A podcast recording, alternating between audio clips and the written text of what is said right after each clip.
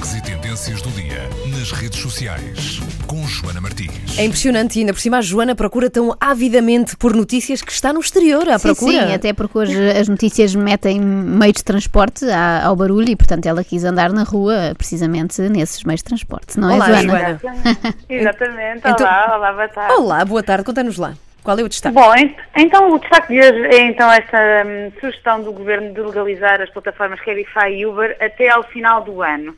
Eles lançaram hoje uma proposta que será também analisada pela Antral e pela Federação Portuguesa de Táxis, que parecem não estar há muito dispostos a aceitar aqui algumas eh, sugestões para legalizar estas duas plataformas.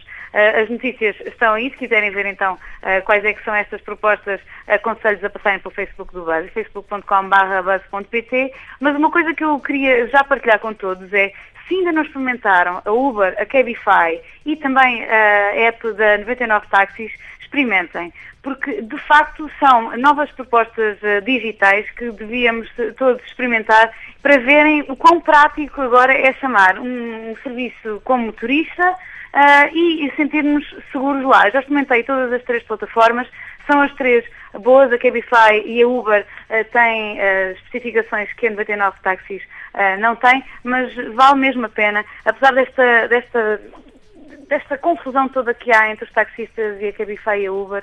Eu, por exemplo, sou, sou muito fã, ah, nomeadamente da Cabify. De resto, tu Ah, estás nu, não é? É por isso que estás a entrar Sim, sim, andas a passear pela eu- cidade. Não, não, eu gosto, gosto, gosto mesmo, porque me sinto mesmo bem num, num Cabify e além disso há uma aplicação que, enquanto nós às vezes vamos noutros carros e temos algum receio, especialmente as mulheres à noite, se calhar não gostam muito de, de andar em carros com, pronto, não sabem quem é que está a conduzir, ao menos estas aplicações, seja qual for, ah, Está tudo registado, não é? Sim. Está, fica tudo registado, sabemos qual é o nome do motorista, há, há GPS associado a essa aplicação, portanto as pessoas eh, que gerem estas aplicações sabem precisamente onde é que nós estamos e se acontecer qualquer coisa, as pessoas que gostam de nós também vão poder saber onde é que nós estávamos no momento em que nos perderam de vista. Ok. E isto, isto é importante, é importante partilhar isto, apesar de todas as confusões, vale mesmo a pena experimentar estas novas aplicações eh, que pedem serviços de motorista. Muito obrigada, Joana Martins. Até amanhã.